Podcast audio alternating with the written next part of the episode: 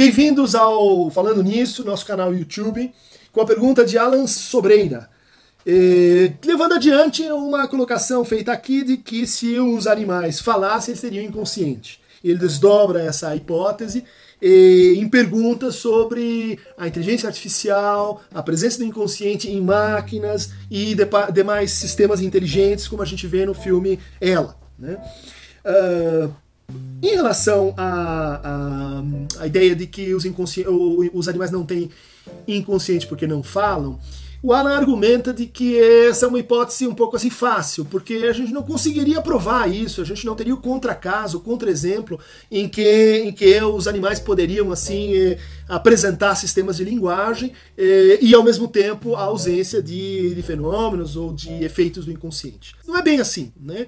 Eh, existem alguns estudos eh, feitos eh, na década de 60 e 70 por um casal uh, americano chamado Gardner, que eh, se dedicaram a criar macacos, né, primatas superiores, chimpanzés, eh, dentro da, da, da, sua família e instruir esses animais com um sistema de fichas. Né? Você poderia dizer assim, eles não falam, mas eles podem eh, entrar no universo da fala, né, como, como alguém que, que, que é mudo, tem uma dificuldade de articulação, ele está no campo da fala. Né?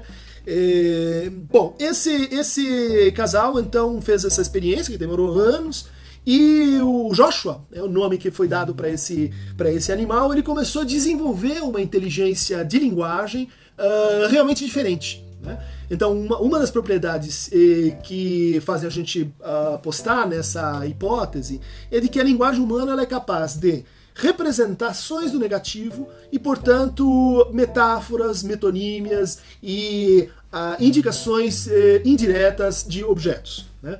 Os animais, eh, abelhas, eh, os macacos em, em, estado de natureza, eles têm eh, linguagem, né? eles se comunicam. Mas a questão é se essa comunicação ela é capaz de ter essas duas propriedades: né? representação de negatividade e a aptidão à criação de novas palavras, de novos signos. Né?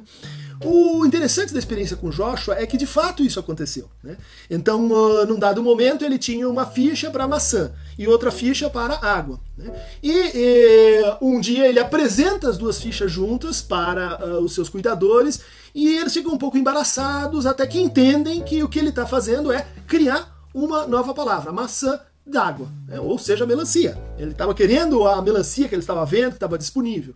Isso é um, é um indício interessante de que é, existe a cap capacidade, né? existe a potência linguística de metaforização e, portanto, né, indiretamente representação do negativo.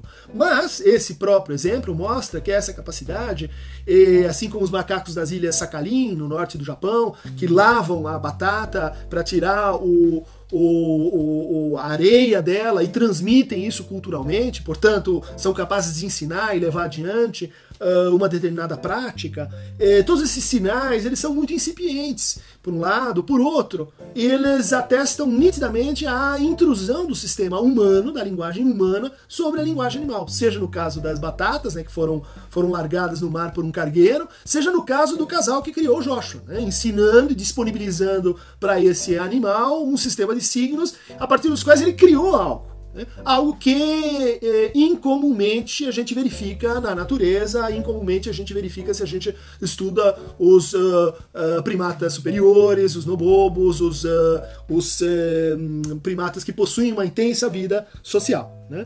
É, argumento semelhante poderia ser usado para essa hipótese de que as máquinas teriam inconsciente. Né? Para isso, eu remeteria você a um dos nossos falando nisso, é, nos quais a gente apontou é, que o inconsciente não deve ser pensado como uma interioridade é, individualizada, que está, vamos dizer assim, no cérebro em algum lugar, mas o inconsciente é um efeito, né? um efeito de linguagem. E nesse caso, um efeito de trocas, um efeito de fala. Né?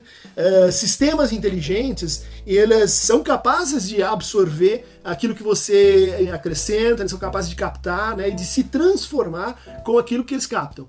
A questão é se esses sistemas seriam capazes de retroagir sobre si mesmos, né, eh, de tal forma a receber a sua própria mensagem de maneira invertida a partir do outro, ou seja, a partir de uma outra máquina. Né? Então, os experimentos com inteligência artificial, eles geralmente lidam com a, com a natureza, o ambiente e a máquina. A questão é se máquinas, falando entre si ou interagindo entre si, seriam capazes de produzir efeitos né, de inversão e de interrogação sobre o desejo do outro. O inconsciente não é um fato individual, mas é um fato transindividual.